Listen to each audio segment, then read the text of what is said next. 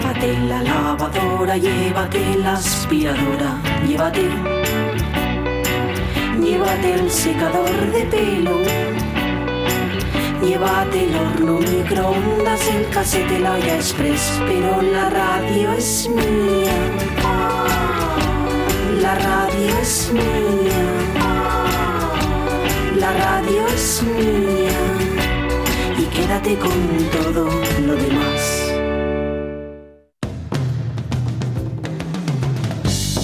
La radio es mía. Pachi Poncela.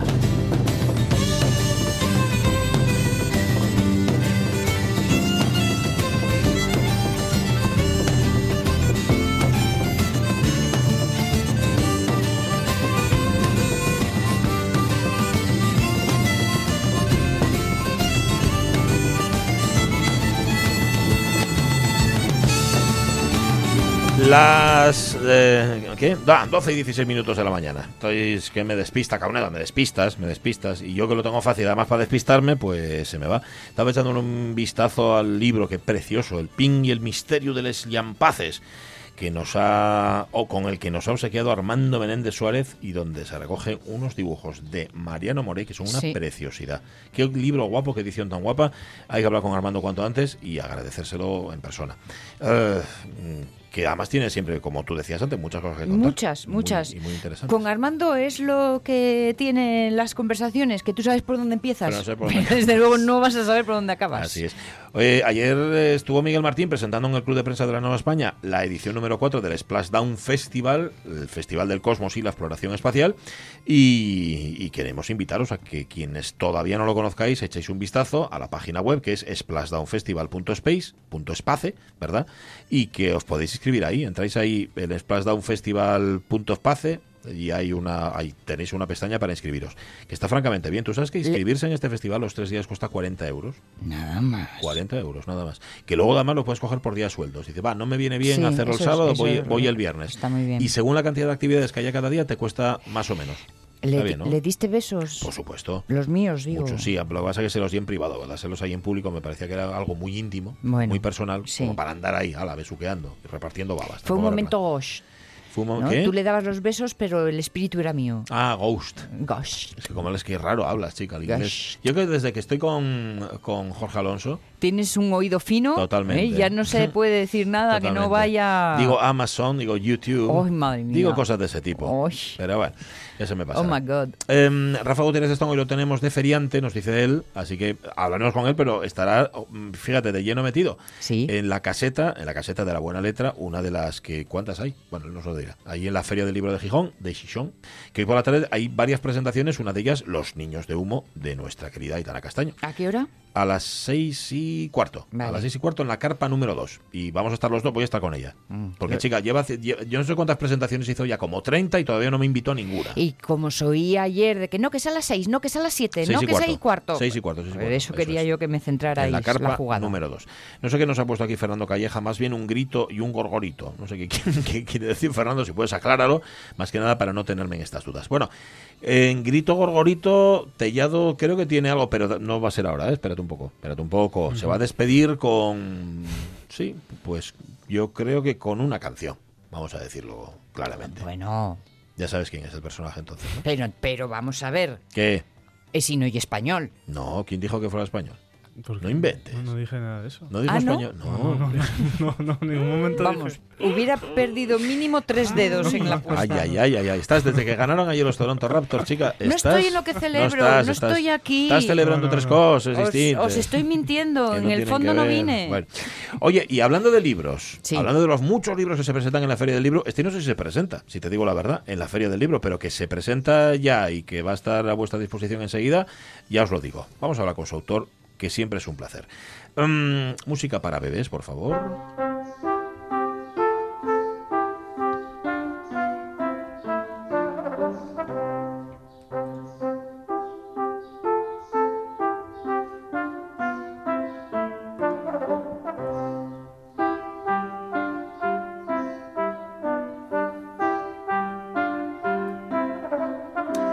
Esto es de Mozart, no la melodía, lo que aquí llamamos campanita del lugar y que los franceses llaman Abu Dirige Maman.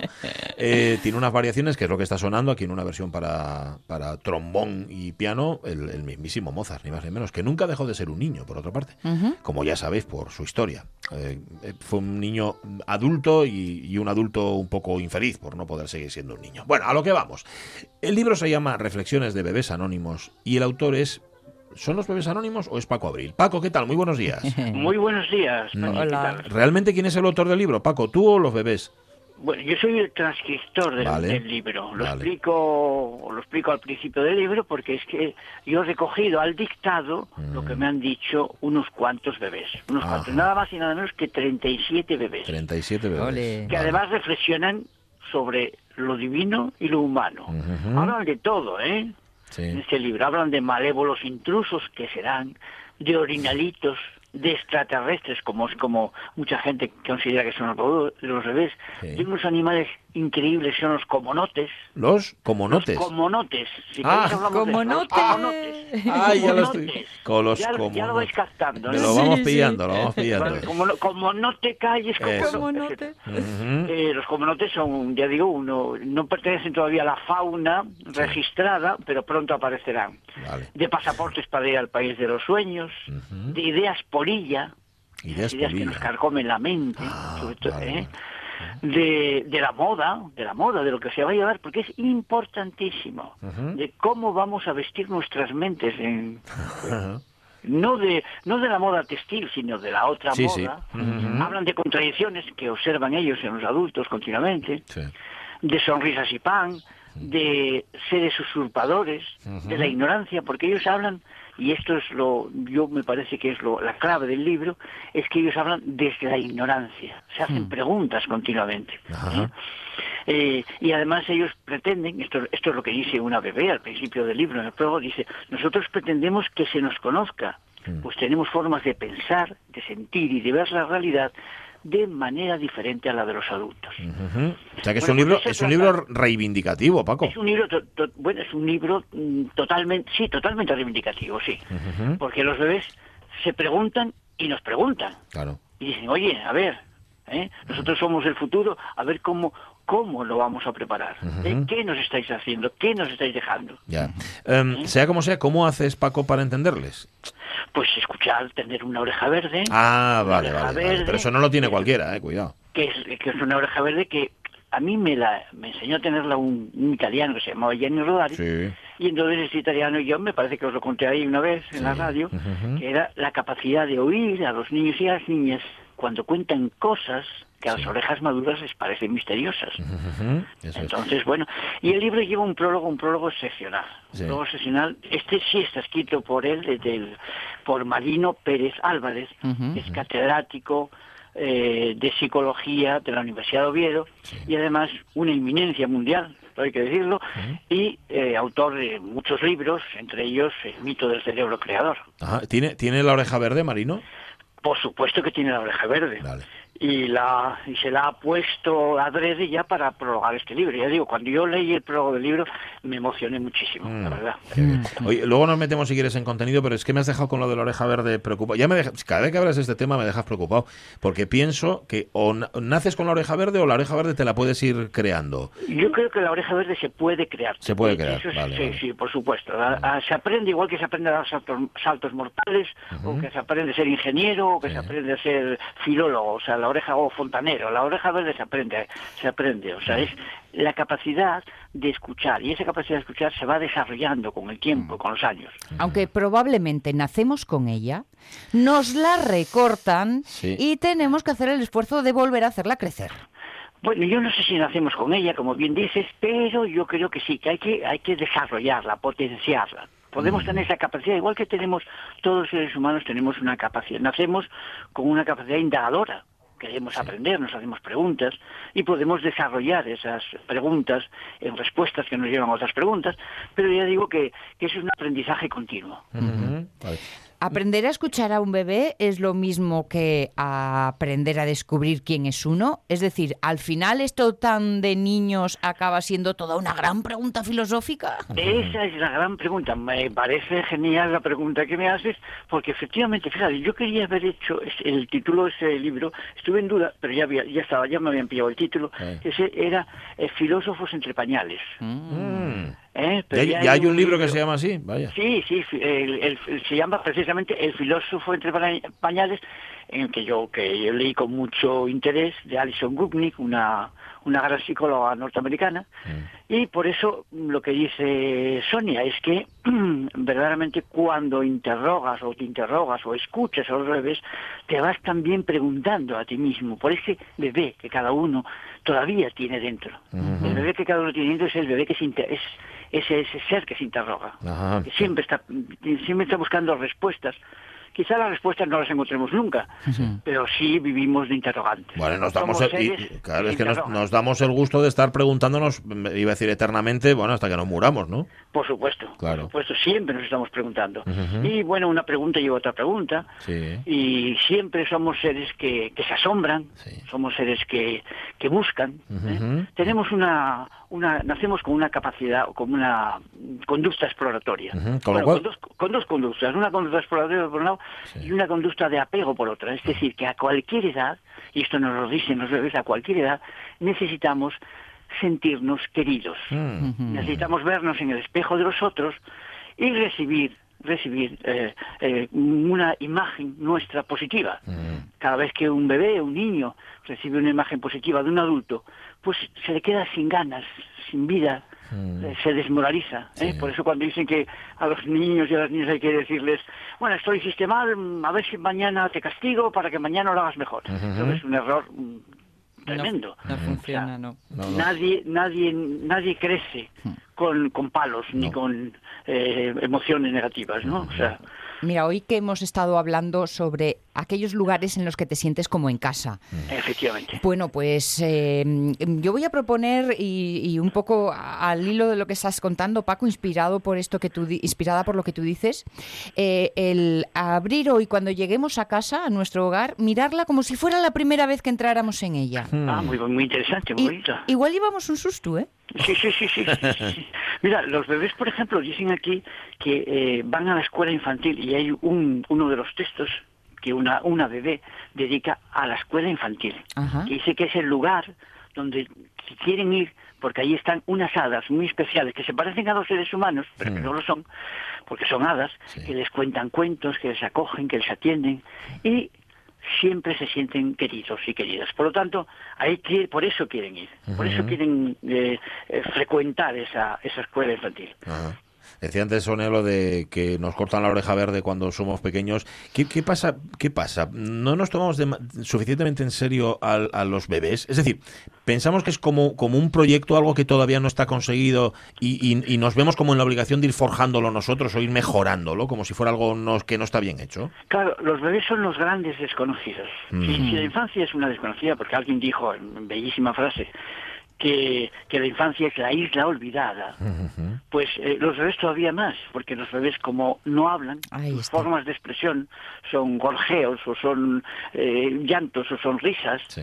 pero eh, no hablan. No hay esa comunicación que tenemos ya con los niños que, que suponemos que ya hablan y ya pueden expresarse de otra manera.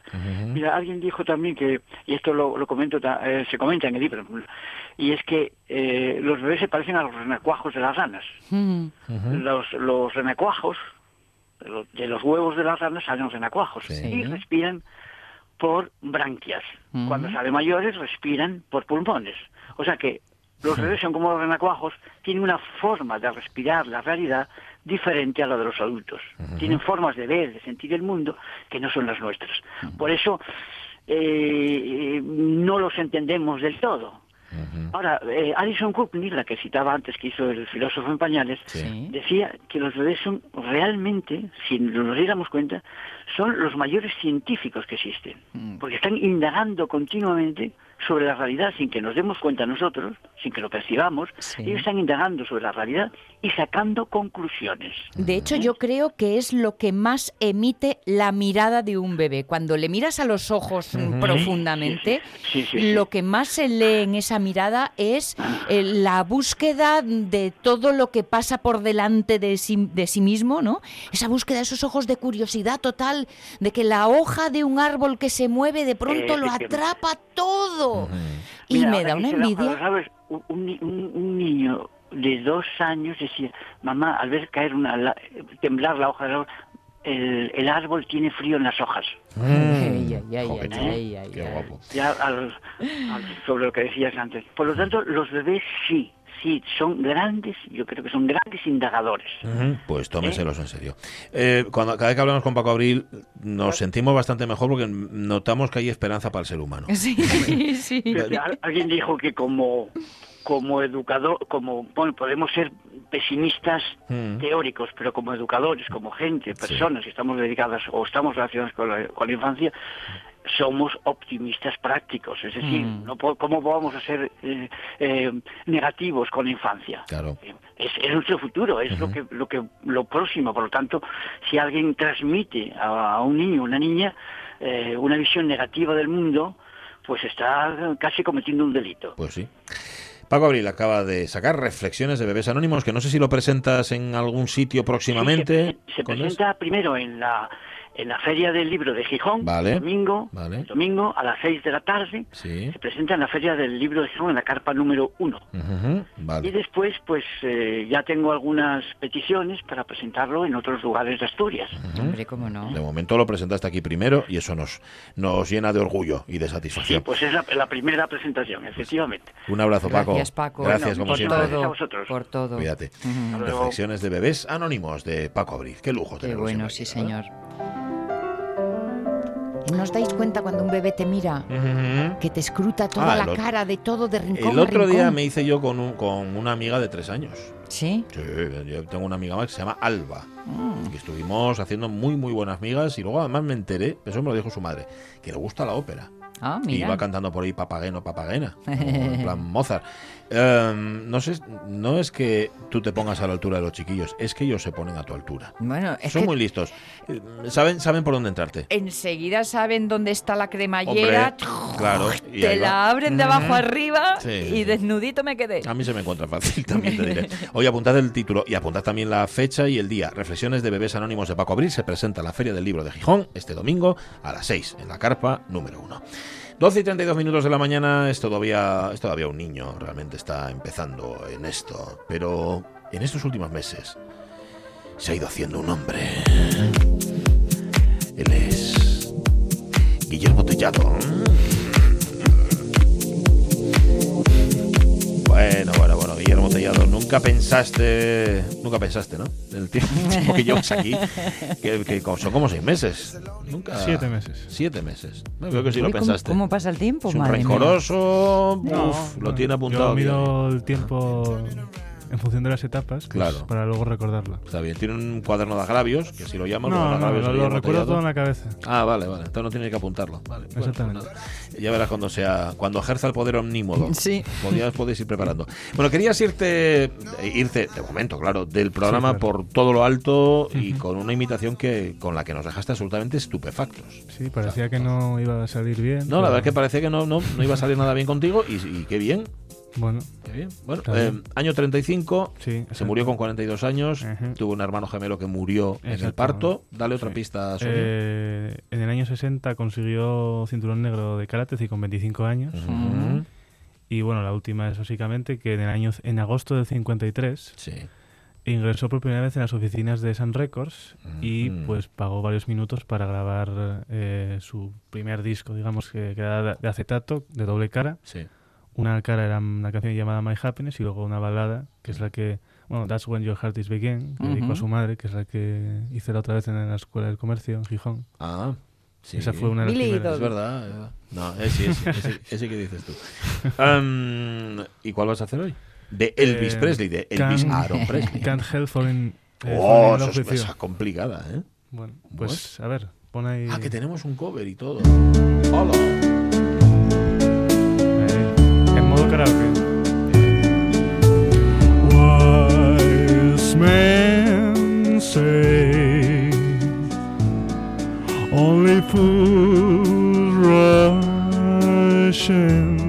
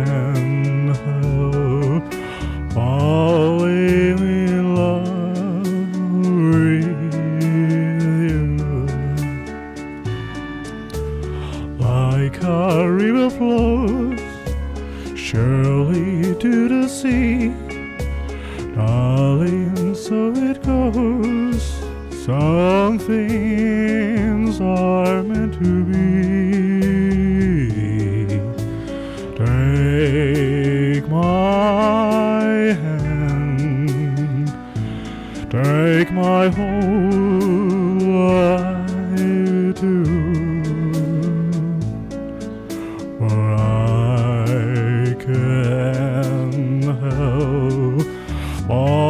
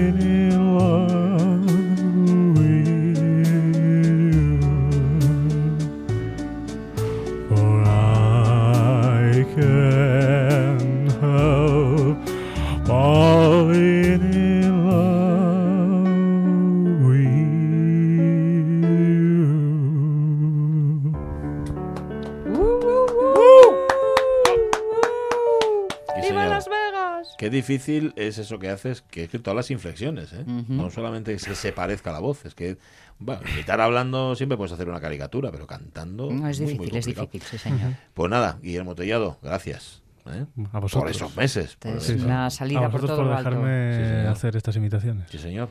Eh, Estás en deuda con nosotros. ¿eh? Porque- No, no, digo por los pasteles, no por otra cosa. Bueno, también traje jamón. es verdad.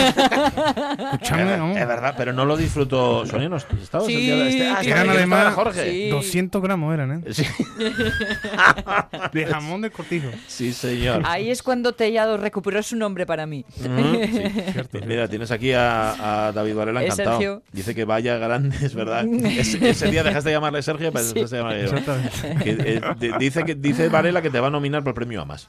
para uno de los premios AMAS de este año. Imitador. Sí, señor. Bueno, oye, igual abren a esa categoría. Ahora, No, ten cuidado. Muy Insisto, bien, gracias. Tallado. Un placer. Sí, señor. Un placer. Muy bien. Eh, que el lunes ya no va a estar con nosotros, pero No. siempre, siempre lo llevaremos en nuestro corazón. Ala, ala, ala, que lo tiró todo. Pero todo. De la, de la emoción. Y además, Sonia Villaneda se insiste en enseñarme cosas que están en una pantalla cuando yo sin gafes no veo. ¿Cómo fue? ¿Cómo fue? ¡Ay, que se ha muerto! Claro, hombre, esto era Ofelia ti. Angélica, la madre de Piraña. Bueno, la madre de Piraña, ojo. En y- la serie. En la serie. No, no. ya, ya. Quiero decir que esta señora, yo recuerdo haberla visto en pelis, por ejemplo, de Vigas Luna y de. Ah. Sí, era una actriz que actuó lo suyo en, la, en la- bueno, los años 80 y demás. Ofelia Angélica, sí, señor. Que era esa señora así muy grande, muy oronda. Sí. Y muy guapa, por cierto. Pues ahí lo La tienes. madre de Piraña. Mira, en Laberinto de Pasiones Laberinto y en Maravillas. Anda, en Maravillas. Ajá. Pues mira, ahí la tienes. Pues nada, descansa en paz. Un trocín más de nosotros que se muere. ¿No? Pues sí, pues pasa. sí. Mira, Chicho la semana pasada, ahora un cachín de verano azul. 12 y 39. A Bueno, Esto lo llamó el otro día un compañero un argallo de cables. un- Eh, eso Man- que te acaba Manuel de pasar. Paz, Manuel, Paz dijo Paz que lo era un llamó argallo. un Sí, sí, argallo sí, de cables. Ah, pero déjalos ya en el suelo que más abajo no van. Más abajo no caen seguro.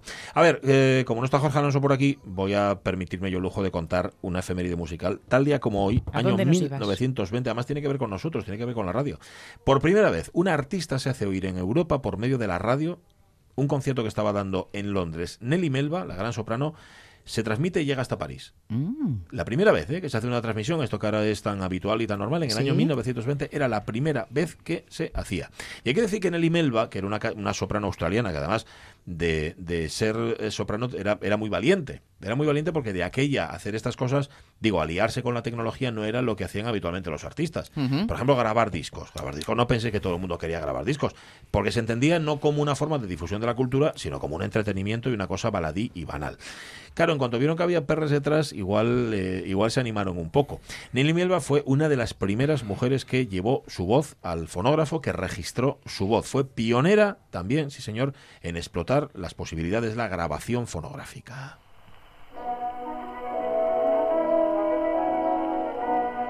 Va a sonar todo así, ¿eh? os lo digo. Bueno, es la época.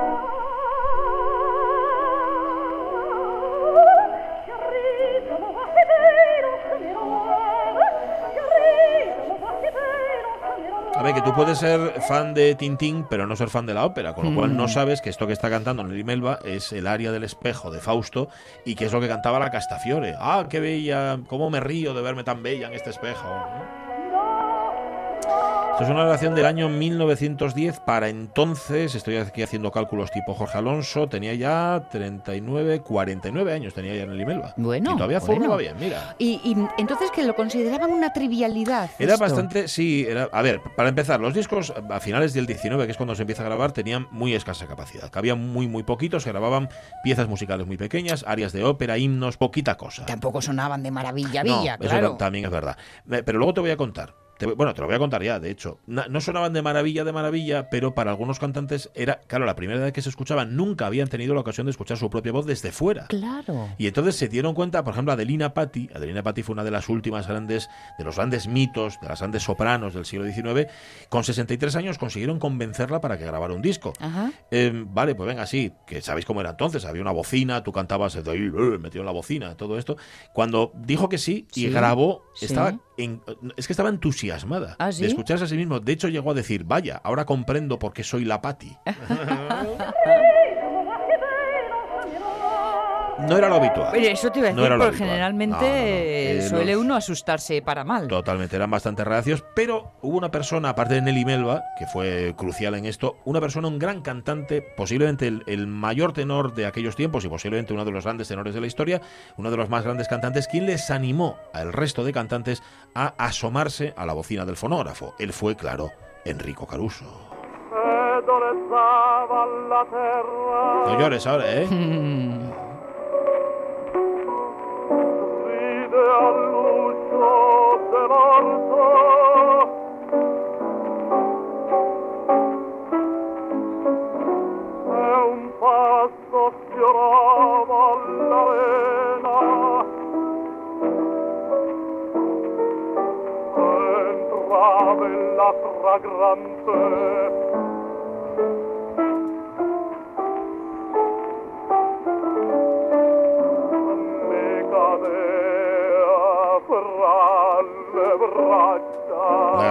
de la- era del año 10, esta es todavía, es anterior todavía, es del año 1902, es de marzo del año 1902. ¿eh?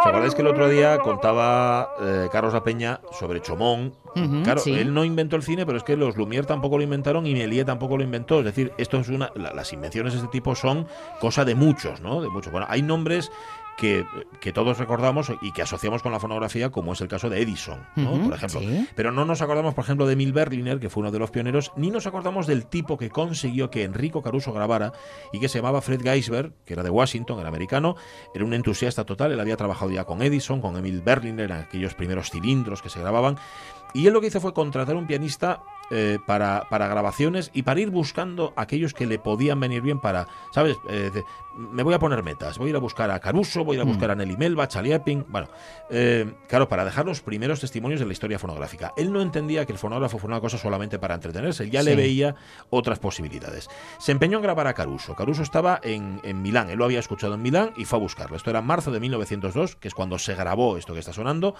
Caruso pedía pasta. O sea, Caruso quería dinero, porque era un tenor muy, muy cotizado. Pedía, pedía por grabar 100 libras. Dice, vale, vosotros me sacáis a mí, que él a saber cómo entendía cómo podía funcionar aquel negocio, pero yo por cada sesión de grabación 100 libras. Claro, este hombre, Gainsberg, fue a Berliner, a Emil Berliner, y le dijo, oye, que es que nos pide 100 libras. Y, y- que no. 100 libras, ¿qué dices? Por grabar? Claro, y, y ni, ni siquiera la, la empresa veía las posibilidades Sí, que esto podía tener. sí, sí. ¿Qué hizo Geisberg? Fred Geisberg las puso Las en su puso en bolsillo. bolsillo. Sí, sí. Ole. 100 libras para que grabara. Grabó 10 áreas de ópera en su habitación del Gran Hotel de Milán, por cierto, el mismo en el que poco más de un año antes, en 1901, se había muerto Verdi, el Gran Hotel de Milán. Bueno, las 100 libras se amortizaron inmediatamente porque poder escuchar a Caruso en tu casa, Sí. vamos, era, era algo que todo el mundo se pedía. Es decir, yo quiero escucharlo. Fue un éxito de ventas tremendo. Este hombre, eh, Fred Geisberg, en eh, los 50 años que estuvo como productor, re- eh, realizó 250.000 discos. Claro, a ver, no es como hacer un LP, estamos hablando de, de- de- de chapes, ¿no? prácticamente. Convenció a Caruso, convenció a Delina Patti, la que antes decíamos, convenció al bajo ruso Fedor Chaliapin, que era el gran bajo de aquella época, que por cierto era muy supersticioso y él tenía miedo de que si, si se asomaba aquella bocina, si firmaba un contrato con la empresa, con la compañía fonográfica, perdiera la voz. Fíjate qué superstición tan tonta. Dice, a ver si voy a firmar un contrato y me voy a quedar sin voz. Los artistas ya sabes. Ya, un, poco como los indios, ¿no? Cuando decían, no me hagas fotos que me Sí, robas el alma. exacto, exacto. Algo parecido. Y este tipo, además, Chaliapin se persignaba cada vez que se arrimaba a la bocina para cantar y solía hacerlo con el torso desnudo. Ole. Nadie se ha explicado por qué. Él se ponía con el torso desnudo a cantar delante de la bocina. Que no hiciera ruido la ropa. No tengo ni idea. Yo creo que es superstición también. Posiblemente. Uy, ¿y cómo cantaba Chaliapin? Madre mía.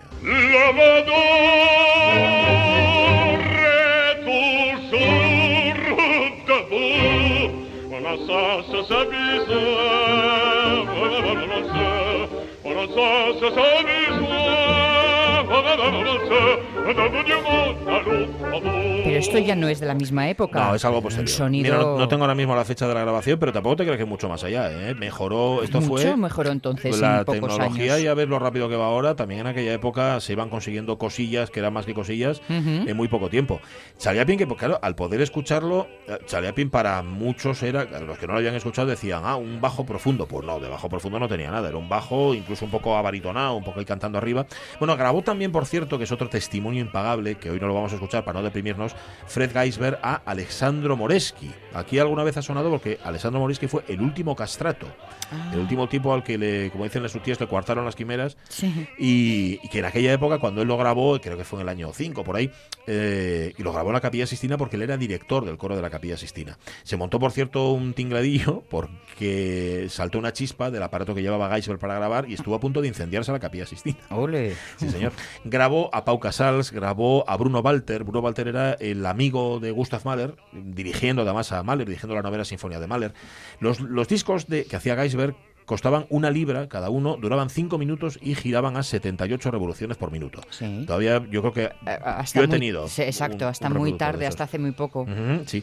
Y la primera cosa larga, digamos que se grabó, la primera obra larga entera que se grabó fue la Quinta Sinfonía de Beethoven, dirigida por otro mito, por el gran director Arthur, Arthur Nikisch. Se emplearon cuatro discos de dos caras y se vendió a 48 marcos en Alemania.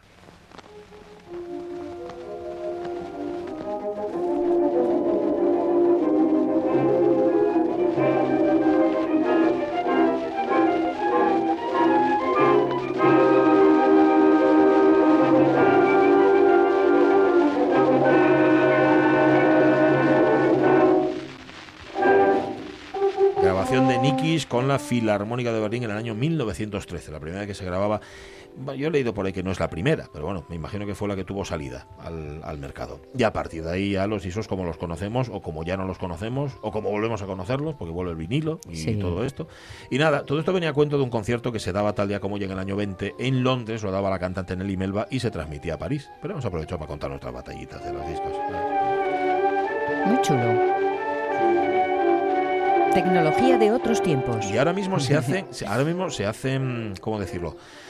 Ay, se restauran todas estas grabaciones. Mm, y si el que la restaura, el productor, tiene buen gusto, no le quita todo el ruido, ¿sabes? Que, o todo el ropaje, porque además eso también sirve para aplanar demasiado el sonido.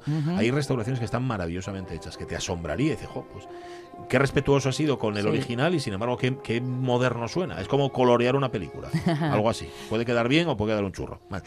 Tenemos en la caseta 11, digo 12 y 49 a Rafa Gutiérrez Testón. En su propia caseta. Bueno, no lo sé si está en su caseta o está en otra. Rafa, ¿qué Y tal? andarán la de todos. Sí, un Muy poco. buenas. ¿Qué tal? Muy bien, ¿vosotros? Bien, no llueve, Un ¿no? poquitín. No, que va, Vale, vale. está el tiempo perfecto. No sé de quién se ocupaba del tiempo, pero está perfecto. Ya, Tampoco hace ya. mucho sol para ir a la playa. Justo. Y un día y un día de los de feria, en este caso no de feria de muestras, sino de feria del libro, ¿no? De feria de libro, eso, eso. Sí, el señor. día perfecto. Sí, señor. Esperemos que no acabe como los de la feria muestras, que muchas veces tienes que coger el chubasquero del alta. No, creo que no, ¿eh? Creo que no. No, que va para bueno, va para bueno. Sí, sí, sí. Y el fin de Dijo semana. lo del MIT. Sí, va a estar bueno, buenísimo, ya lo verás. Que decíamos, ¿estás en tu caseta o estás en otra? No, estoy en la mía, salí un poquitín Bueno. aquí en resguardado, dejar a mi fía ahí que se, que se ocupe de la caseta. Estupendo. O sea, que el primer trabajo de la tufía va a ser en la feria, en la feria del libro. Efectivamente, mira, eh, ahí está, está, aquí está, va a estar acompañándome. Vale, Acabó vale. la selectividad, que se ocupe de esto. Es que empezar a, Muy bien. a ¿Qué, moverse. qué tal le fue, por cierto? Muy bien, la Sí, verdad es que ¿eh? muy bien. No sé quién saldría, pero A la madre. Seguro, sí, sí, sí. Pero Esa como, constancia. como responsable y eso andarás por todes. ¿Falta algo? ¿Necesitas? Mm. ¿Todo va bien? Bueno, sí, siempre, siempre ando por ahí. Tocó- me toca presentar libros también. También, ¿no? Tuve la presentación más surrealista del mundo, que fue la de Ray Loriga, pero bueno, muy ¿Qué, bien. qué pasó? ¿Qué pasó? Venga, venga. Bueno, digamos que Ray Loriga no estaba en su, en su mejor momento, pero Ah. hicimos una presentación entretenida. Ah, Cantó, Vale. Ah, bueno. dio vivas a, a Emily Dickinson, estuvo muy bien. Bueno, bueno, es para de espectáculo. Oye, te diré que hoy por la tarde la de Aitana Castaño, todo. la de Aitana Castaño y servidor, no creas tú que va a ser eh, inocente tampoco, ¿eh? Va, va a tener ¿Vais a espectáculo. No sé. Mándala a tu fía. No vayas tú, por si acaso. No vayas tú. Voy a grabar, voy a grabar, voy a grabar un vídeo de eso. No sé, no sé, no sé si, no sé si debes. Oye, oye, ¿a cuántas presentaciones diarias salís? ¿A cuántas presentaciones? Diarias, ¿cuántas hacéis cada día? A aproximadamente unas ocho o nueve presentaciones. El, ayer y hoy, el domingo, eh, do- sábado y domingo, que ya hay por la mañana, pues serán, añade cuatro más, serán 12, 13, sí, sí. ¿Una por hora? No, a más de una por hora tocáis. Sí, porque hay dos carpas.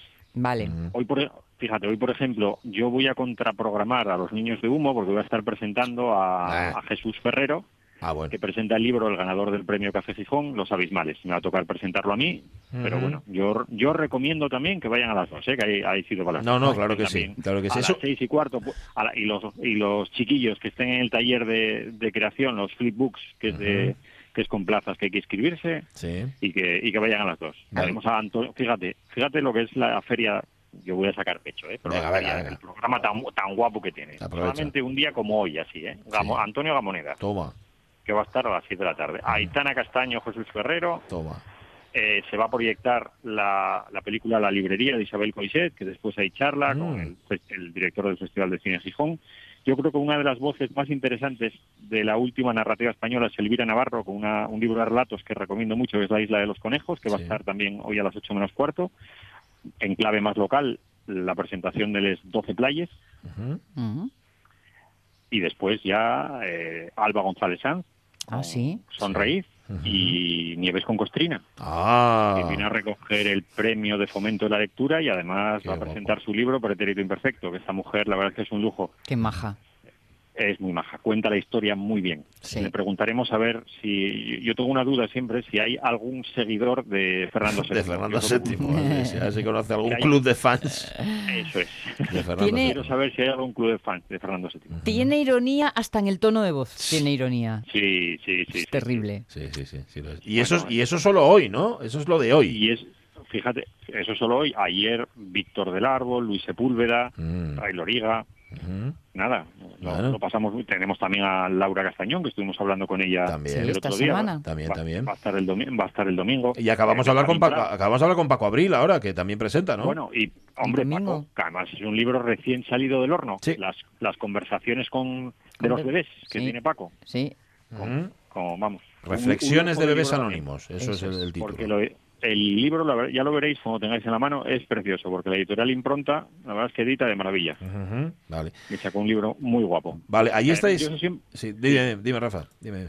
No, no, que iba a comentar que una, a mí una de las cosas que más me gusta de la Feria de Gijón es la presencia de las editoriales asturianas. Eso te iba a preguntar. Eso me, sí. Es que es tan guapo ver el catálogo que tienen, todo lo que están trabajando durante el año, que no saquen muchos títulos, pero ya, van, ya llevan años produciendo. Entonces ves de repente te- eso, todo el catálogo de impronta ahí puesto, expuesto en su en la caseta o de hoja de lata o pez de plata o KRK y ves y ves que yo creo que deberíamos sacar un poco de pecho. Bien. Ya sabéis que lo digo siempre Sí. de lo bien que hacen las cosas las editoriales en Asturias. Ves el catálogo de Satori, esta litera- Sí, eh, eh, editorial especializada en literatura japonesa, y es que vas por ahí y te apetece todo. Y entre, entre tantas cosas guapas, las editoriales que vienen de fuera a colocar los forros, ¿cómo se apañan?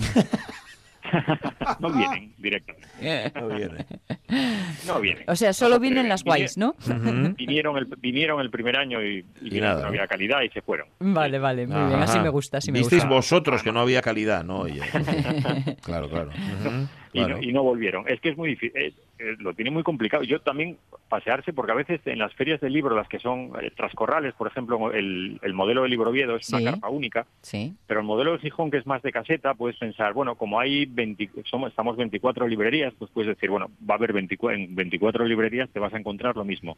Y lo sorprendente es que tú vas por las 24 librerías y vas viendo que como cada una tiene tiene su perfil que Claro. refleja también en la selección de libros que lleva que lleva la feria. Hombre, Te puedes encontrar algún título común que puede estar en todas, que eso es normal, pero lo habitual es que cada librería tenga su sello y eso, es- eso eso está muy bien también, porque ve un poco también la variedad de librerías que hay en Gijón. Es que ayer me lo, me lo preguntaban que si había, pero hay 24 librerías Eh, en Gijón. es ¿no hay que me lo acabas de quitar de la boca. A ver, a ver, 24, seguro que hay más de 24, pero 24 que estén Sí. en una feria del libro, cuidado, ¿eh? Y falta Paradiso, por ejemplo, que no vienen. Ah, no. Ahí, a ver si a ver si algún año se animan. Vale, ¿y por, por qué no se van? a- Ya, también porque Chema y José dicen, bueno, nada. A estas, Tan repugnantes. a estas hay- alturas ya. Tan repugnantes. Hay van que, hay que convencerlos. Tenemos una labor, hay que Mm. encargarle a alguien la labor de que Paradiso esté en la feria del libro. Ah, bueno, bueno, pero, Pero bueno. Ah, empezamos ya y así el año que viene lo conseguís. Empezamos ya, antes de que cierre la feria del libro de este año, ya empezamos. Estamos, Yo estamos- llevo tres años Ya, intentándolo. conseguirlo, ¿eh? Oye, y están presentes también la red de bibliotecas en la feria del libro, ¿verdad? Sí, está la, la red de bibliotecas, que además que ayer presentaron, además con un programa de radio, ¿eh? Ah, sí. Presentaron la iniciativa, sí, un programa de radio a, a cargo de alumnos de, Qué guapo. de chiquillos, hicieron ahí la presentación del programa de palabras mayores, que es un lujo, que es acercar acercar los libros, acercar las bibliotecas a las personas que no pueden acudir a la biblioteca, pues llevarles los libros a casa. Qué bueno eso. Y Además, eso, ahora bueno. está muy de moda eso, eh, Rafa, lo de los audiolibros. Mm. Que, Sí, que eso yo también. todavía no sé lo que pienso Sí. sobre ello. Me Llevo debato conmigo años misma. Mm. llevan muchos años intentando los audiolibros. La Pues- industria editorial lleva mucho tiempo con ello. Yo me acuerdo de grabaciones con Paco Valladares. Ah. Grabaciones de libros. Madre. Pero ahora creo que le están dando otro formato, hace te- teatralizar mucho más el libro. No Sí, lo sé. Yo, sí. bueno, yo soy, no, no que sea, porque creo que cualquier cosa donde se lea o donde te cuenten historias es una maravilla. A mí me sigue, no sé, parece que me gusta más que leerlo yo. ¿Verdad? Pero Tiene... A mí es que me recuerda, me recuerda cuando era más, más, eh, más jovencina, que teníamos un grupo de amigas que íbamos siempre juntas a la playa y te- leíamos un libro, eh, nos lo íbamos pasando, lo leíamos en voz alta mientras las demás dormitaban. ¿eh? y lo íbamos pasando de una a una y ese libro no se leía más que en esa circunstancia, ¿no? Cuando ibas a casa tú seguías con tus lecturas normales, Con pero ese libro iba sí. para, para todas. Y me, le tengo esa querencia porque me recuerda a esta sensación un poco de, de cercanía, Mm. de intimidad. Pero bueno, si ahora los libros son los libros son para escucharlos, eh, también es cierto que ahora los, los libros se promocionan a través de un vídeo y eso, ¿sabes? Sí, a, través de los raro, trailers ¿eh? estos, Sí. bueno, pues, eh, digamos sí. que es intentar cruzar formatos y luego al final yo creo que queda el que quiera, pues vale, cogerá el audiolibro y el que no, pues lo cogerá como como el Claro. libro electrónico, como todo esto, ¿no? Y al final vuelves a lo, a lo original o hacer lo que te dé la gana. Oye, cuanto más formatos mejor, ¿no? Pues sí, mejor. Y si no esperes a que salga la película, que es otra. También, también, para luego, de- para luego decir, va, pues voy a leer el libro, a ver si me gusta. Gustóme más el No, libro que la ser- película. Esto. Sí, Eso siempre. Siempre. Está mejor el libro. No, no, no, totalmente. Fíjate que hoy estábamos hablando de buenos presagios de la serie de, de Amazon, que ya nos decía Fran Carrio que el libro no lo leyó, pero que el que lo leyó dice que está mejor el libro. Claro, no te fastidia, no va a estar mejor la serie. Claro. Eh, oye, una pregunta solo. ¿Cerráis al mediodía o, o hacéis horario continuo? Cerramos, cerramos. Cerráis, vale, para de, comer. Dos a cin- de 2 a 5 vamos a comer Vale. y a las 5 estamos otra vez aquí preparándonos ya para, para las presentaciones de la tarde. Vale, bueno. Hoy, hoy te veré. Sí, nos veremos, nos veremos por la tarde. Es una pena, porque yo quería llevar ya a Jesús Ferrero. Jesús Ferrero es el que firma, ¿no? Sí, sí, el sí, de Opium. Vale, yo quería llevar yo un ejemplar Sí, de sí. Opium para que me lo firmara, pero va a ser Oye, que no. si me lo dejas, si me lo dejas a mí, No, no me te preocupes. No, llevárselo. no tiene importancia. No, Vale. no, da igual. Que gracias, Rafa. Venga, un beso. Una- Abrazo. un abrazo. Ya nos, oye, ya nos cuentas el lunes cómo fue todo, ¿vale? Claro que sí. Bueno, Muy bien. cuídate. El lunes puedo, puedo hablar de la rueda de prensa de Torrecilla también. Bueno, bueno, bueno, bueno, bueno, bueno. Oye, pues es, es buen tema. Recuérdamelo si se me olvida. Vale, vale. Sí, sí, no te preocupes. Vale, vale. Un abrazo. Adiós. Un abrazo. Ay, el Torrecilla, director deportivo del Sporting, como sabéis. Ya lo comentará el lunes. Tú también, tú también. Este, ya lo vas a tú el lunes no lo vas a comentar. Claro. El lunes estará Avellaneda, estará Alonso, estará Caunedo y estará Poncela. Y estaremos aquí en la radio mía. Ahora llegan las noticias y luego el tren de repente. Ah, no, Caunedo no, que se va de vacaciones. ¡Canalla! ¡Canalla! ¡Basta!